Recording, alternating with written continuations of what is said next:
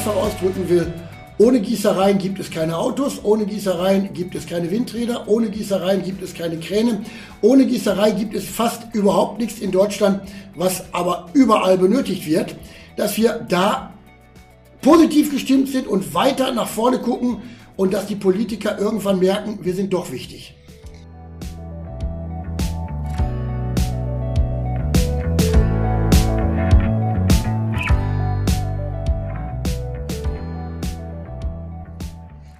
Hallo und herzlich willkommen zu einer neuen Ausgabe von Wirtschaft im Westen, dem Podcast von Unternehmer NRW. Mein Name ist Hubertus Engemann, ich leite die Kommunikation des Verbandes. Der Wirtschaftsstandort Deutschland hat gegenwärtig mit einer ganzen Fülle, mit vielen Herausforderungen zu kämpfen. Das gilt im besonderen Maße für die Industrie. Ähm, besonders betroffen ist dabei auch der familiengeführte Mittelstand. Die Wirtschaft in Nordrhein-Westfalen ist ja besonders geprägt von seinen vielen tausend mittelständischen Betrieben und viele von ihnen sind Weltmarktführer, also diese sogenannten Hidden Champions, deren Namen nur wenige kennen, die aber so wichtig sind für Investitionen und Arbeitsplätze in unserem Land.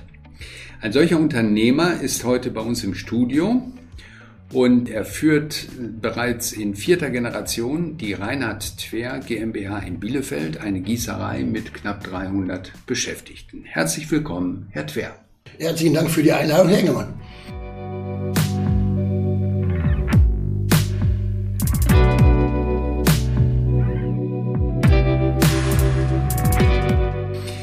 Twer, bevor wir auf Ihr Unternehmen und auf die Wirtschaftspolitik zu sprechen kommen, ein Blick äh, zurück in, in Ihre Kindheit. Äh, wenn man wie Sie äh, in eine Unternehmerfamilie hineingeboren wird, ähm, steht dann das Unternehmen eigentlich auch im Mittelpunkt des Familienunternehmens? Also wird darüber am Frühstückstisch, beim Abendessen, im Tagesablauf, am Wochenende immer wieder gesprochen oder gibt es da auch andere Themen?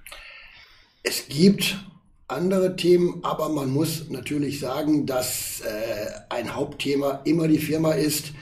Äh, manchmal muss ich ehrlich sagen, ist es auch zu viel. Dann muss ich mich selber versuchen zu bremsen, was aber auch sehr schwer fällt. Denn ähm, das sind natürlich Dinge, die man mit sich rumschleppt, die man aus der Firma mit nach Hause nimmt. Äh, dazu hat man natürlich zu Hause einen Partner, Eltern, Kinder, die natürlich genauso am Familienleben teilnehmen. Und man kommt manchmal beschwingt aus der Firma, man kommt manchmal deprimiert aus der Firma. Und das sind dann aber auch Dinge, die man loswerden möchte. Und das führt natürlich dann auch zu Diskussionen am Frühstückstisch oder am Abendtisch. Das war generationenübergreifend. Das ging Ihren Eltern schon so, Ihren Großeltern äh, und Ihnen jetzt und äh, Ihre Kinder äh, erleben das auch. Das kann man sagen, ist generationenübergreifend. Ich kenne es noch äh, aus der ganz, ganz, ganz früheren Zeit, als ich ein Kind war, dass wir uns also am Wochenende immer zu meiner Großmutter be äh, begeben haben. Und äh, da waren dann auch Mitarbeiter aus der Firma damals oder Geschäftsführer aus der Firma, äh, andere Leute und ein großes Thema war natürlich immer die Firma auch. Und auf der anderen Seite habe ich das dann auch bei meinen Eltern erlebt und selber zu meinem Nachteil manchmal ist es auch bei uns zu Hause ein Thema, ja. Ähm, Sie sind dann, als Sie dann ausgewachsen sind, ähm, war Ihr Weg eigentlich vorgezeichnet? Also wollten Sie, war das klar, dass Sie ins elterliche Unternehmen einsteigen oder hätten Sie auch was anderes äh, werden wollen oder auch werden können? Ähm, wie, wie war da Ihr Werdegang? Der Werdegang war eigentlich immer, dass meine Eltern mich nie mit irgendwie Druck Richtung Gießerei geführt haben, sondern dass das alles Dinge waren, die ich dann selber entscheiden konnte. Ich weiß noch, dass ich früher mal Lokomotivführer werden wollte. Ich wollte auch Arzt werden. Aber irgendwann, als ich dann im Teenageralter war und Richtung Abitur gekommen bin, gab es für mich dann nur noch äh, das Ziel, irgendwann in der Firma zu sein. Und äh, das habe ich dann auch hinterher weitergemacht und wollte es dann auch von ganzem Herzen, ja.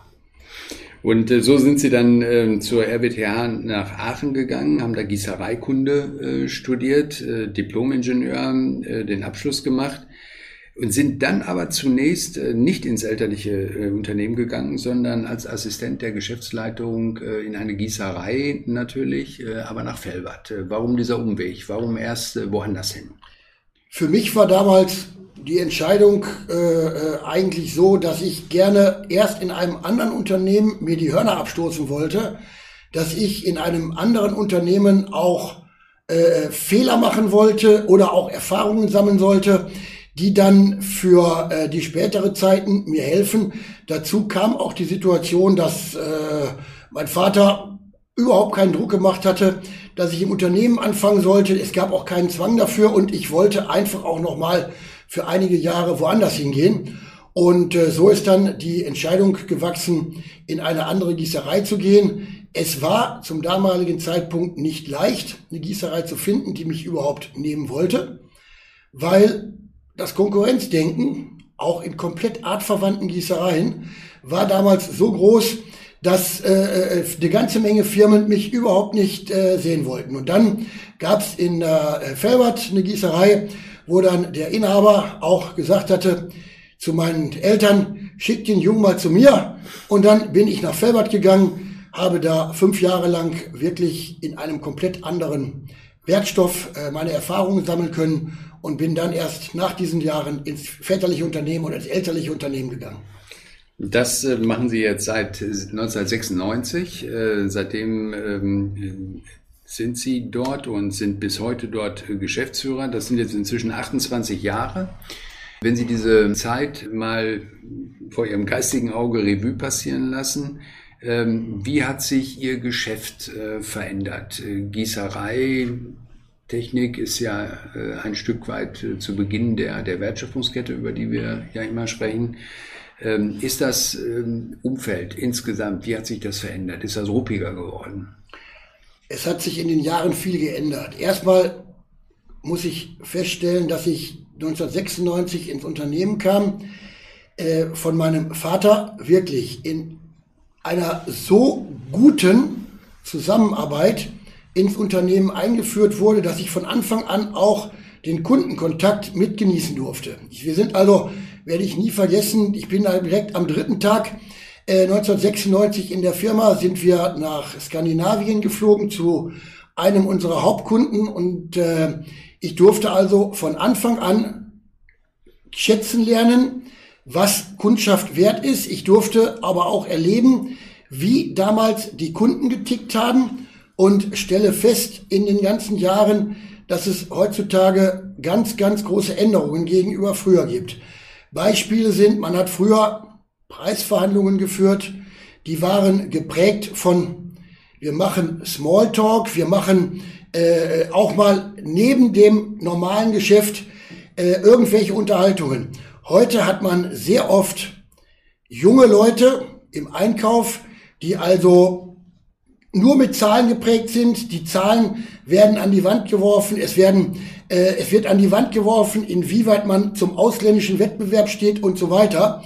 Und früher war die Kundschaft noch familiärer geprägt. Sie war noch mehr auf Handschlag geprägt. Und dieses Ganze hat sich heute in meinen Augen nicht zum Vorteil geändert, weil solche Verhandlungen heute mir viel weniger Spaß machen als früher. Da muss ich ganz ehrlich sagen, das war früher eine andere Möglichkeit, auch mit äh, äh, Kunden zu kommunizieren.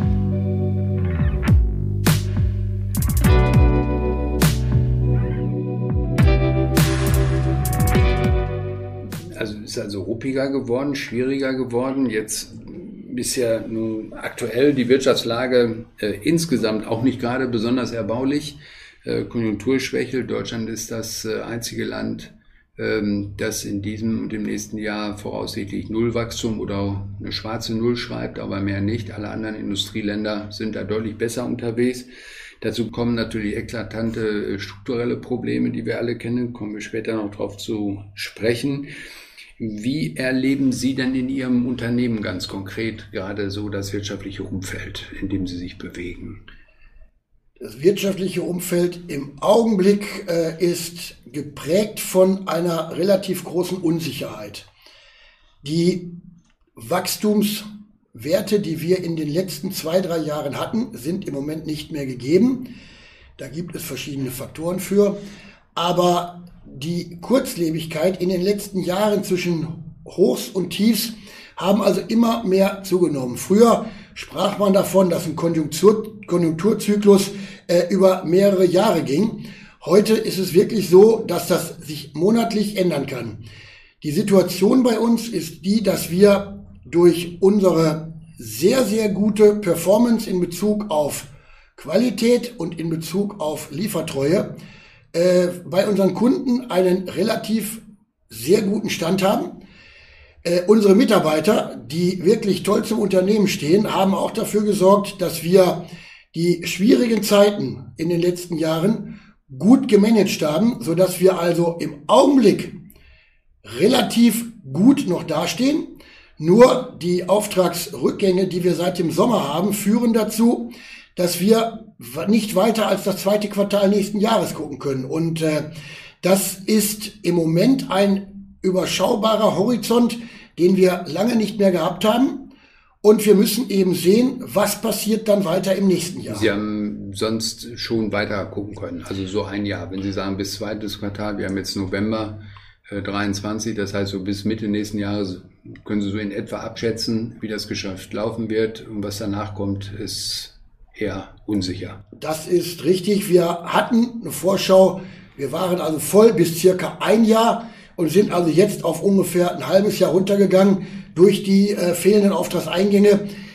Hat aber auch bestimmt bei unseren Kunden Gründe der Unsicherheit, dass im Augenblick eine Zurückhaltung bei Bestellungen besteht. Mhm. Jetzt war im äh, August äh, dieses Jahres äh, der Bundeskanzler zu Gast beim Unternehmertag Nordrhein-Westfalen hier in Düsseldorf.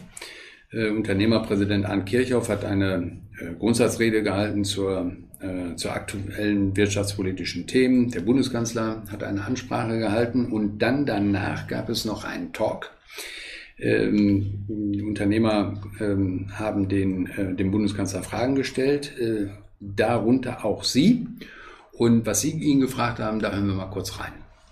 Herr Bundeskanzler, ähm, mein Name ist Rainer Twer von der Gießerei Twer aus Bielefeld. Wir sind 1910 gegründet, 113 Jahre alt, Familienbetrieb, äh, fünfte Generation. Wir sind flächentarifgebunden, bin ich stolz drauf. Wir haben keine Leiharbeiter, bin ich auch stolz drauf.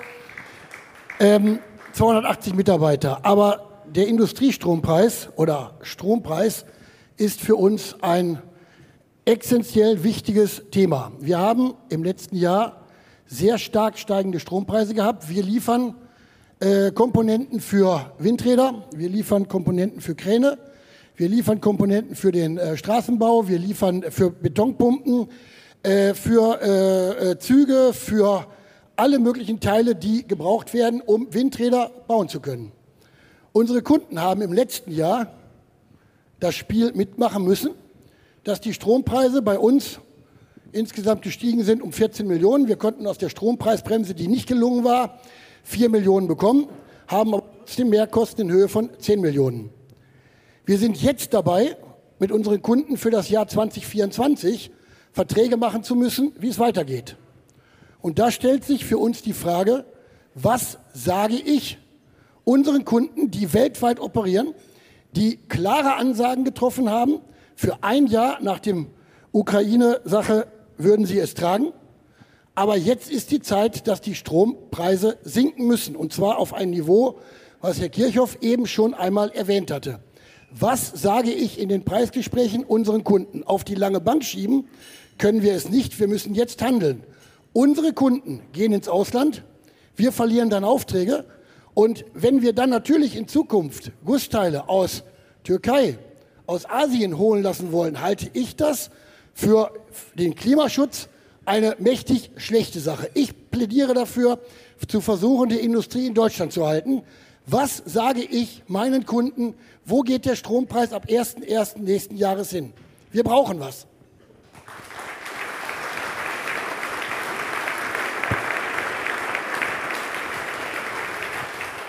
Herr Twer, als Sie diese Frage gestellt haben, hatten Sie ja Blickkontakt zum, zum Bundeskanzler und ähm, soweit ich das gesehen habe, ähm, hat er Ihnen auch sehr aufmerksam zugehört. Ähm, Was hatten Sie so im Gefühl, als Sie so zum Bundeskanzler sprachen, äh, wie er denn wohl reagiert? Ja, ich war der Ansicht, er hat zugehört. Das tun Politiker immer. Das ist wahrscheinlich das Tagesgeschäft. Aber ich kann es schlecht einschätzen, inwieweit die Frage bei ihm so angekommen ist, dass die Dramatik der Situation sich dargestellt hat. Denn die Antwort, die von ihm gekommen war, war ja im Endeffekt zusammenfassend, sagen Sie Ihren Kunden, alles wird gut. Und das ist nicht unbedingt befriedigend gewesen. Jetzt hatten Sie dann am Ende des äh, Unternehmertags, ähm, als der Bundeskanzler sich verabschiedete, hatten Sie ja nochmal kurz Gelegenheit, mit ihm nochmal direkt zu sprechen, einen kleinen Austausch zu halten. Und ähm, Sie hatten gesagt, äh, Sie haben den äh, Bundeskanzler eingeladen zu sich ins Unternehmen, um mal, damit er mal gucken kann, wie eine Gießerei funktioniert. Ähm, hat er sich schon gemeldet? Äh, Herr Scholz hatte mir angeboten, er möchte auch gerne vorbeikommen. Ich soll ihm schreiben und ihn einladen. Ich habe ans äh, Kanzleramt geschrieben, direkt zwei Tage später. Ich habe leider bis heute noch keine Antwort bekommen. Na, vielleicht wird das ja noch was. Ähm, nun haben Sie selbst ähm, und mit Ihnen viele Verbände und übrigens auch die Industriegewerkschaften sehr vehement für einen Brückenstrompreis ähm, äh, geworben und ihn auch gefordert. Jetzt hat es ja in der vorvergangenen Woche ähm, dazu eine Entscheidung gegeben. Einige Maßnahmen äh, will die Bundesregierung jetzt auf den Weg bringen. Ähm, reicht Ihnen das? Für den energieintensiven Mittelstand ist leider in diesem Paket sehr wenig enthalten, da wir bereits die Befreiung des Spitzensteuersatzes für Energie haben, ist es so, dass für uns die Entlastung nach jetzigem Stand, nach jetziger Vorlage bei 0,76 Prozent liegt. Das ist also ganz weit entfernt von dem, was wir uns gewünscht hatten. Es entspricht auch in meinen Augen überhaupt nicht dem Industriepaket, was Herr Habeck eine Woche vorher noch vorgestellt hatte. Das heißt, äh, für die ganz großen und für die unteren Energiebetriebe ist es so, dass etwas gekommen ist. Aber das Ziel, was man normalerweise verfolgen wollte, war eine äh, Entlastung des energieintensiven Mittelstandes, wie zum Beispiel Gießereien, äh, von den äh, sehr hohen Energiekosten, die uns im internationalen Wettbewerb ein sehr starkes Hemmnis bringen. Und äh, das können wir in diesem Entwurf nicht sehen.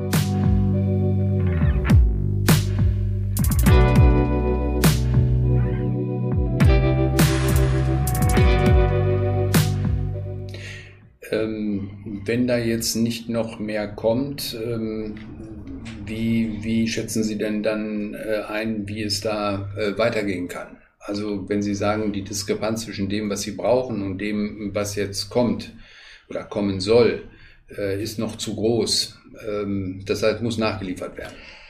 Wenn man das so platt sagen würde, ja, wenn man sich die Dimensionen anguckt, dass Herr Scholz damals einen Industriestrompreis von 4 Cent vor der Wahl gefordert hat, dass Herr Habeck von einem Industriestrompreis von 6 Cent gesprochen hat, alles immer inklusive der Nebenkosten wie Nutz Netznutzungsentgelte und so weiter, dann wären wir schon zufrieden, wenn wir im nächsten Jahr eventuell mit 10 Cent herauskommen würden. Leider müssen wir feststellen, dass nach jetziger Erkenntnis die Energiekosten im nächsten Jahr bei über 20 Cent liegen, so dass wir also weit, weit weg von wettbewerbsfähigen Europapreisen sind. Also unsere Marschrichtung kann nur sein, an die Politiker weiterhin zu appellieren, dass dieses Gesetz nicht reicht und dass auf jeden Fall nachgebessert werden muss.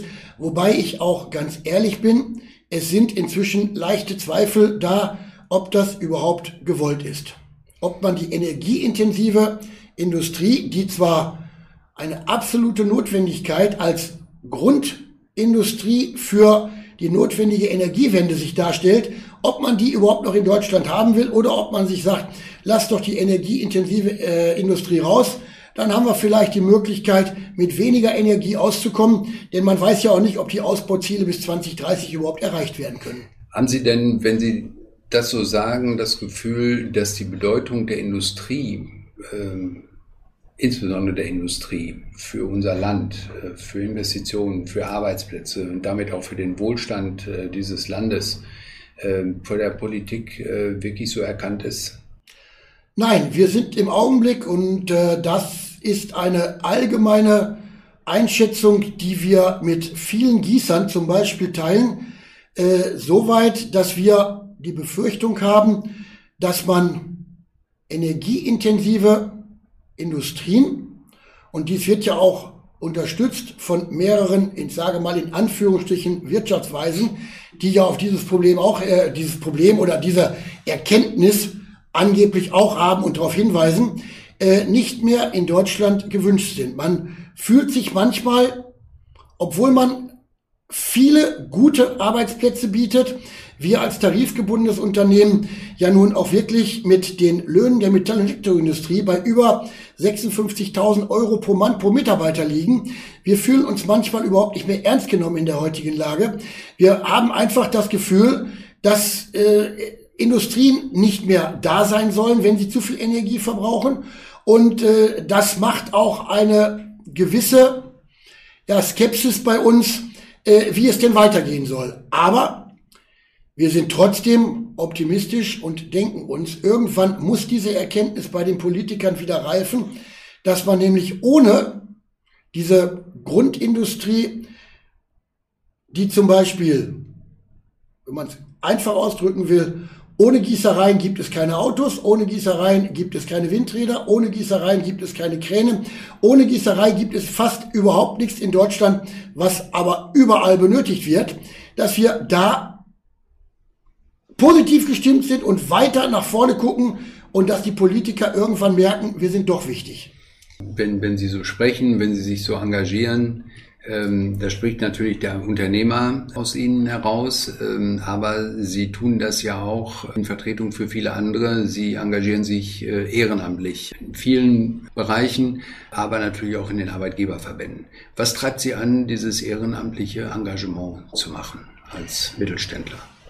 Ich glaube, dass ohne ehrenamtliches Engagement würden wir in Deutschland viel schlechter dastehen. Wenn man sich anschaut, was die Tarifpolitik angeht, so kann man, glaube ich, nur auf Augenhöhe mit der IG Metall auch verhandeln, gute Verhandlungen haben, wenn man Beispiele aus der Praxis bringen kann. Und für uns als Firma Twer war es auch immer wichtig gewesen, in den Verbänden, Gießereiverband, Unternehmerverband mitzuarbeiten, weil daraus hat man auch ein gewisses Netzwerk, daraus bekommt man aber auch Informationen und Einblicke in viele Dinge, die man sonst wahrscheinlich nicht hat. Es ist relativ einfach, sich hinzusetzen und zu meckern, aber ich bin immer der Meinung, wer sich nicht engagiert, darf auch nicht meckern. Das gleiche gilt für mich auch in der Politik.